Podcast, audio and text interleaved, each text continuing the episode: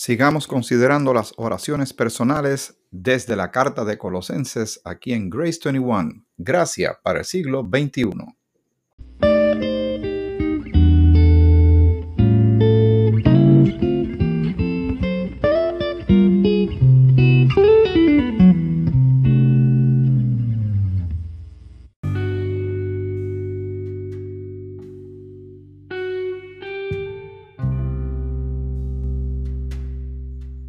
Saluda Miguel Antonio Ortiz. Esto es Grace 21, Gracias para el siglo XXI. Y estamos al momento de lanzar este episodio, de tirarlo al aire, como dicen, en Semana Santa 2021. Tal vez algunos de ustedes lo escuchen otro día, se topen con este episodio en otro tiempo, pero para que ubicarlos en tiempo y espacio, esto sería el miércoles santo. Espero que estés aprovechando esta semana tú y tu familia para realmente no tan solo la Semana Santa, déjame hacer esta aclaración también, es bien importante. Nuestros niveles de espiritualidad, para plantearlo de esa forma. Nuestro interés en las cosas del Señor no pueden centrarse en una sola semana, esperando que llegue esa semana para ponernos súper espirituales o que llegue la Navidad para considerar el nacimiento de Jesús, o esperar que suceda algo, ¿verdad? Algún acontecimiento tremendo y muy bueno para darle gloria a Dios, o que suceda algo lamentable y triste y doloroso para entonces buscar del Señor. No se hace de esa forma. Con todo el respeto, esto se hace, de, esto es una vida que llevamos en el Señor una relación. Usted cuando usted tiene su relación con su esposa, su esposo, o la tienes con tus hijos o tus amistades, ¿verdad? Que es constante. Y así los, los has ido conociendo, ellos te han ido conociendo a ti. Pues es lo mismo con el Señor, con el Padre, con el Hijo y con el Espíritu Santo. Andamos en Él, nacimos nuevamente, somos nueva criatura en Cristo, al haber creído en Cristo que murió en la cruz, fue sepultado, resucitó al tercer día, ahora somos embajadores de Él, hemos sido declarados hijos de Dios, adoptados por Dios, pues según vamos caminando, vamos conociéndolo. Porque Él ya sabe todo, esa es la ventaja que tiene Dios. Él es Dios y ya sabe todo sobre, sobre ti sobre mí. Pero ahora nos toca a nosotros andar en Él, aprendiendo y madurando. Así que no lo dejemos como para ocasiones de que es por temporada. Déjame ponerme bien espiritual en Semana Santa y cuando termine la Semana Santa sigo con mi vida como yo quiera y después buscaré de Dios cuando así lo necesite. No. Ese es un juego que nadie gana. Y realmente es un, es un menosprecio enorme al sacrificio que Cristo hizo por amor en favor tuyo y en favor mío. Nada, hago ese disclaimer al principio de este episodio, este editorial, si lo quieres llamar, porque me parece que es importante y han sucedido tantos acontecimientos en la vida tuya y en la mía, que realmente es momento de, reflexionar, no de caras largas, no de frustrarnos y llenarnos de tanta tristeza y ansiedad, de, contemplar al Señor. ¿Qué significa Cristo en tu vida y en la mía? La identidad que ahora tenemos en Él y por Él, y el panorama, los paradigmas, la manera de nosotros ver las cosas va a cambiar, es que no hay de otra, tiene que cambiar. Y vamos a andar fortalecidos en el Señor, con el, el Padre de toda consolación, el Dios de esperanza, el Dios de paz, Jesucristo como Salvador, el Espíritu Santo como Consolador. ¡Wow! No en balde la Escritura dice en Romanos capítulo 8 que somos más que vencedores. Amén. El punto número 22 de las oraciones personales desde Colosenses. Esto sirve para que cuando estemos orando, pues oremos por estos puntos también. Ya al finalizar todos estos puntos, ya vamos llegando poco a poco al final, entonces todo va a caer en su sitio, ¿verdad? Pero es bueno desmenuzarlo, viéndolo de poco a poco. El punto número 23 dice así. Oro que tu palabra, ¿verdad? Se está dirigiendo al Señor. Oro que tu palabra more abundantemente dentro de mí. Colosenses 3:16 dice, la palabra de Cristo mora en abundancia en vosotros, enseñándoos y exhortándoos unos a otros en toda sabiduría, cantando con gracia en vuestros corazones al Señor con salmos e himnos y cánticos espirituales. Esto no es una recomendación ni una sugerencia de Dios, es una directriz en amor y en la gracia. Uno no lo debe tomar como algo, ah, eh, como un azote en la espalda de parte de Dios, o un golpe en la cabeza, o un regaño, no, es una exhortación.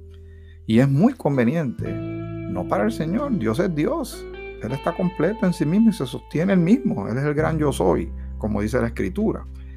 Pero al quien le conviene es a ti y a mí. Pablo le dice a los de Colosas, y nos llega a nosotros dos mil años después, esta palabra es viva y eficaz, y toda palabra es inspirada por Dios y es útil, dice la palabra de Cristo, o sea, la palabra que estamos leyendo, sobre todo lo que está escrito desde Romanos hasta Filemón, que el apóstol Pablo, apóstol a la iglesia, cuerpo de Cristo, apóstol a los gentiles, escribió y recibió de parte de Cristo mismo. Que more abundantemente, no poquito. No puede ser solamente leer la Biblia en Semana Santa o en Navidades, o en un funeral, o en una boda, o algo así. No, no, así no se hace. Porque no vas a, si fuera una dieta, no vas a tomar todos los nutrientes que tú y yo necesitamos para tener estamina espiritual, de realmente crecer en inteligencia y sabiduría espiritual, estar fortalecidos en la fe, ir conociendo más el carácter de Dios y dejando que el Espíritu de Dios trabaje en tu corazón y el mío, haciendo tu, eh, nuestro carácter más parecido al de Cristo. ¿Ves? Eso, esto tiene tantas facetas y tantas bondades y beneficios que esto realmente hace mucho sentido. Dice, la palabra de Cristo mora en abundancia en vosotros. Dice, enseñándoos y exhortándoos unos a otros en toda sabiduría. ¿Qué indica esto? Pues esto se explica bien sencillo. Lo que estamos haciendo tú y yo enseñándoos mutuamente, ¿verdad? Y nos vamos exhortando. Yo te estoy exhortando a través de la palabra, no a través de... Yo te puedo contar testimonios, vivencias, mi parecer, pero realmente es lo que dice la palabra de Dios para ti y para mí. Lo vamos aprendiendo y se lo pasamos a otros hermanos en la fe y también a las personas que no, no, han creído todavía. Hay que llevarles esta palabra Así que dice que more abundantemente. Morar es que haga habitación en nosotros, que llene nuestro ser, nuestra mente, nuestro corazón. Y que nos enseñemos y nos exhortemos, o sea, que nos demos ánimo unos a otros. Y dicen toda sabiduría. Esa sabiduría es cuál? La bíblica, la celestial, la de Dios, la de Cristo. Pero también añade algo cantando con gracia en vuestros corazones al Señor, porque el Señor se goza en la alabanza y nosotros es, es una, una de las bendiciones grandes que hay cuando podemos alabar y adorar al Señor. Eh, las alabanzas bien escritas, bien bíblicas, bien cristocéntricas, que no son simplemente escribir por escribir o no están enfocadas solamente en el que canta, porque he notado que a veces en los Tú puedes hacer ese ejercicio cuando estás eh, este, escuchando muchos cánticos de muchos hermanos y hermanas y ministerios de adoración y alabanza. A veces muchos de los temas dicen yo, mi, el Señor me. O sea, todo está más enfocado en el que está interpretando que en el Dios que recibe esa adoración. Así que tengamos ese cuidado. ¿Está bien? Eso es otra de las cosas que ayudo más o menos captando en mi andar en la fe y todavía me falta mucho para aprender. Y, y también hay que ver el contexto de la canción, de por qué se escribió y la historia. Hay muchos himnos clásicos que detrás de cada himno hay una historia, hay un testimonio y de ahí brota esa, esa inspiración. Simplemente que lo hagamos bien, pero que lo hagamos, porque dice que se cante con gracia en nuestros corazones, viendo la actitud, cómo se hace con la actitud correcta al Señor que es el que recibe todo el honor y el motivo, el objeto de nuestra fe es Jesucristo, con salmos e himnos y cánticos espirituales. Así que hay salmos, hay muchos cánticos que salen de los salmos, hay eh, himnos y hay himnarios, la mayoría de las iglesias tienen uno, y cánticos espirituales. Y Dios bendiga a aquellos que el Señor utiliza que tienen ese don de escribir, el don del cántico, los músicos en nuestra iglesia, Iglesia Bíblica de Juana Díaz, eh, los ministerios Alabanza Real y, eh, Vertical, Verticales de los Jóvenes de Momentum y Alabanza Real es el ministerio en la iglesia. Ahí está compuesto por damas, caballeros, jóvenes, hasta tenemos un jovencito, tiene como 12 o 13 años, que toca la batería, Dylan, que Dios lo bendiga grandemente.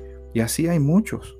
Eh, hay, otros más que van participando también, que se acercan, ¿verdad? Este, eh, es que se, se, me pasa el nombre, pero yo sé que ahora mismo la mamá debe estar escuchando esto diciendo el nombre del es este. y ya mismo me va a corregir. Pero él se sienta allí con su guitarra y él se goza muchísimo. Antes era con una pandereta y, él le encanta adorar al Señor. Le encanta adorar al Señor. Y también está el pequeño Héctor Alejandro, que se, se, coloca al lado de su papá con su guitarrita. Parece una guitarrita de juguete, pero la, la toca. Y así uno se goza esa, esa etapa, esa, esa parte de la, de la iglesia, cuerpo de Cristo, cuando todos unidos alabamos y glorificamos el nombre del Señor. Hay varios cánticos que a mí me, siempre me han impactado mucho. Está eh, el tema Cuán grande es Él, que es uno de mis favoritos, era de los favoritos de mi, de mi padre, del hermano Julio César Aníbal Ortiz Correa, ese es el nombre de mi papá, y le decían hermano Julio, el hermano Nigo, le tenía tres nombres y solamente o le decían un solo nombre o un apodo, pero así era. aquí yo tengo un himnario en mi pequeña biblioteca, pues yo grabo esto en, un cuartito en, mi casa. Y este, estoy tratando de ver cuándo fue. Dice, y esto tengo que abrir estas páginas con mucho cuidado, que el copyright, o sea, los derechos de autor de este himnario que se llama Himnos de Gloria, es del 1921 y hubo una renovación de esos derechos de autor en el 1949. Y hay eh, demasiados temas aquí. O sea, eh, voy a decir algunos. Es que también está en, en, orden alfabético, pero así leyendo rapidito. No me avergüenzo de Jesús, no te dé temor a hablar por Cristo, oh amor que no me dejarás, oh bondad tan infinita, oh Cristo mío, oh cuán dulce, oh cuánto amo a Cristo. Oh Dios, visítanos, dice más abajo, déjame ver acá en la L, la fuente eterna allí, la fuente sanadora, la gloriosa aparición. Déjame moverme a otra página aquí a ver hasta dónde llega. Eh, vamos a ver. En la S, su sangre derramó Jesús, está tal como soy, te lo amo, oh Dios. Eh, y aquí hay una que es cortita, pero nosotros en la iglesia la hemos interpretado muchas veces. Y yo no voy a cantar, así que no te asustes, porque si no se, se rompe este equipo y te puedo lastimar tus oídos y no puedo eh, hacerme cargo de, ser responsable de esto. Pero dice el número dos, lluvias de gracia. En inglés es There shall be showers. Y dice así las diferentes estrofas. Dios nos ha dado promesa. Lluvias de gracia enviaré dones que os den fortaleza, gran bendición os daré. Lluvias de gracia, lluvias pedimos Señor. Mándanos lluvias copiosas, lluvias del consolador. Cristo nos dio la promesa del Santo Consolador, dándonos paz y pureza para su gloria y honor. Oh Dios, a todo creyente, muestra tu amor y poder.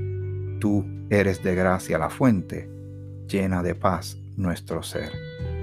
Obra en tus siervos piadosos celo, virtud y valor, dándonos dones preciosos, dones del consolador. Amén. Bueno, vamos a dejarlo aquí. Eso fue algo que inserté aquí aprovechando el momento que estamos considerando lo que dice la escritura, de que da cantando con gracia en vuestros corazones al Señor con salmos e himnos y cánticos espirituales. Vamos al punto número 24. Dice, aquí hay un cambio, porque en esta porción, cuando, eh, ¿verdad? En Colosenses, que se parece también mucho a Efesios, hay como instrucciones entre los esposos, ¿verdad? Instrucciones como para la familia. Y esta oración dice así, ustedes, ¿verdad? Esposas que están escuchando y logren escuchar estos episodios de Grace 21, el número 24 eh, dice, ayúdame como esposa a, a dar, perdón, honor y respeto a mi esposo. Esto es Colosenses 3, 18. Dice, casadas, estad sujetas a vuestros maridos como conviene en el Señor. Y vale la pena hacer aquí la aclaración. Cuando uno lee esta porción bíblica, como también lee el capítulo 5 de Efesios, y hay algo en las cartas de Pedro que habla que la, mujer se ha tratado. Como vaso más frágil que es, y le da mucha instrucción al esposo. Eh, la instrucción nunca, nunca de parte de Dios es que hombre sea este dictador autoritario, aquí se hace lo que a mí me dé la gana. No, no, porque la misma palabra dice que el hombre debe amar a la mujer y la mujer respete al marido. ¿Cómo la mujer va a dar respeto si no recibe amor del esposo? Dios sabe lo que hace. Dios sabe cómo funcionamos y quiere lo mejor para cada uno de nosotros y la fórmula de Dios para la familia se resume de esta manera. Maridos, amad a vuestra mujer Mujer respete a su marido. Hijos honren a sus padres. Padres no exasperen a sus hijos. Todo eso está en el capítulo 5 y parte del 6 de Efesios.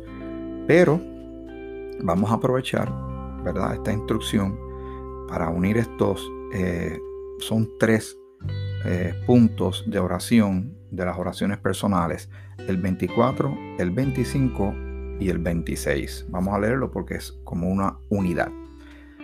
Ayúdame como esposa a dar honor y respeto a mi esposo. Ese es Colosenses 3:18. Punto 25. Ayúdame como esposo y padre a crecer en amor y entendimiento de las necesidades de mi esposa e hijos. Esto es basado en Colosenses 3, 19 al 21. Y el 26 dice, Oro que mis hijos sean obedientes a nosotros como padres en todas las cosas porque te placen, ¿verdad? Vamos a leer entonces eh, Colosenses 3 del 18 hasta el 21, dice así la palabra del Señor. Casadas, estad sujetas a vuestros maridos como conviene en el Señor. Maridos, amad a vuestras mujeres y no seáis ásperos con ellas. ¿Ve? Que no. La intención de Dios es amorosa, es de protección, es de, es de suplir, es de entendimiento, es de caminar juntos, no de nadie aplastando a nadie. ¿Por qué hay tantos casos de divorcios que ya sobrepasan el 60% de, de los matrimonios? En un periodo entre 5 o 10 años terminan en divorcio, se casan por todas las razones equivocadas, eso es una posibilidad. Se casan pensando que el matrimonio es una cosa, pero realmente es otra. Se casan sin saber lo que Dios dice con relación a cómo es que debe funcionar bien un matrimonio, una familia. Eh, algunas personas se casan porque estaban en el, en el enamoramiento, en, en el aspecto romántico dejándose llevar por novelas y películas y todo, y cuando se enfrentan a cómo realmente se lleva un matrimonio, se llevan una sorpresa. Otros, su gran sueño era la boda. No pensaron en la vida matrimonial. Llegan al matrimonio y cuando llegan a la casa que comienzan su vida de matrimonio de esposos, una de las partes o ambas partes pretenden seguir viviendo como si no estuvieran casados. Todo esto y mucho más está sucediendo. Ni hablar de las presiones económicas, la responsabilidad de trabajo eh, y tantos otros elementos que inciden y afectan un matrimonio. ¿Qué sucede? Estamos ignorando a Dios, lo estamos sacando de la ecuación y no en balde ahí está este desastre nacional. Es uno de los desastres más grandes de la humanidad, es lo que está sucediendo en los matrimonios porque afecta a hijos. La familia compone la sociedad. Si la sociedad, si la familia no funciona bien, causa y efecto, la sociedad está como está, porque aquí no se están haciendo muchas cosas a la manera de Dios. Y la familia es una de ellas, es neurálgica. Voy a leerlo otra vez desde el 18 hasta el 21. Casadas, Estad sujetas a vuestros maridos como conviene en el Señor. Maridos, amad a vuestras mujeres y no seáis ásperos con ellas. Hijos, obedeced a vuestros padres en todo, porque esto agrada al Señor. Padres, no exasperéis a vuestros hijos para que no se desalienten. ¿Cuántos padres le metemos tanta presión a nuestros hijos que se frustran? Y los podemos hasta lacerar, dañar, romper su ánimo, sus expectativas, porque a veces muchos de ellos lo que viven es tratando de ver cómo nos complacen. Y no nos dimos cuenta que lo que había era llevarlos de la mano hasta que ellos vuelen por sus propias alas, dejando que el Señor los guíe y los cuide y los proteja. Tenemos que enseñar, hablarle del Señor en nuestras casas. Pero si le metemos tanta presión a nuestros hijos, los vamos a romper. Y los hijos que no están honrando a los padres se olvidan de la promesa que dice en Efesios, que también es una promesa que está en los mandamientos. Si se honran a los padres, será de larga vida la persona. Pero si se deshonra a los padres, si se les desobedece, ¿cuántos padres no dieron el consejo adecuado a sus hijos, a su hijo o a su hija? Pero este o esta terminó haciendo lo que quiso y su vida se acortó porque pensó que su papá o su mamá era un aguafiestas, quería controlarle su vida y no estaba escuchando la voz de alguien que ha vivido un poquito más que él o ella. No escuchó el consejo, quiso vivir como quiso vivir y su vida se acortó, tal vez porque anduvo con la gente que no tenía que andar, porque se metió en los vicios que no tenía que meterse. Empezó a dirigir su vida en la dirección totalmente contraria, que era era buscando peligro para su vida y termina en un desastre, en una calamidad. Dios sabe mucho, sabe todo y quiere lo mejor para ti y para mí. Yo te invito a que medites en estos cuatro versículos del 18 al 21 del capítulo 3 de Colosenses. Y también vayas a Efesios capítulo 5 y parte los primeros versículos del capítulo 6 y que el Señor te dé mucha sabiduría a ti y a mí. Voy a leer estos versículos nuevamente corridos y lo voy a dejar ahí para entonces seguir en el próximo episodio con el punto número 27, el 24, el 25 y el 26. Estos son eh, puntos de oración, motivos de oración. Ayúdame como esposa a dar honor y respeto a mi esposo. Esto para las damas, obviamente. Ayúdame como esposo y padre a crecer en amor y entendimiento de las necesidades de mi esposa e hijos. Que no nos olvidemos de las necesidades de quien está al lado de nosotros. Porque nos ensimismamos, estamos muy metidos en el trabajo, tantas otras cosas, pasatiempos y cosas, y se nos olvida. Y el versículo 26, oro que mis hijos sean obedientes a nosotros como padres en todas las cosas porque te placen. Porque esto es para para su bien y porque agrada a Dios, como dice el eh, versículo 20, porque esto agrada al Señor. Y la otra instrucción a los padres, no exasperéis a vuestros hijos para que no se desalienten. Hijos, honren a sus padres. Eso es un mandamiento, una directriz de parte de Dios para cada uno de nosotros. En el próximo episodio llegaremos al número 27, ya casi llegando al final de estas, estas oraciones personales desde Colosenses en Grace 21, Gracia para el siglo XXI. Que el Señor te bendiga, te bendiga mucho.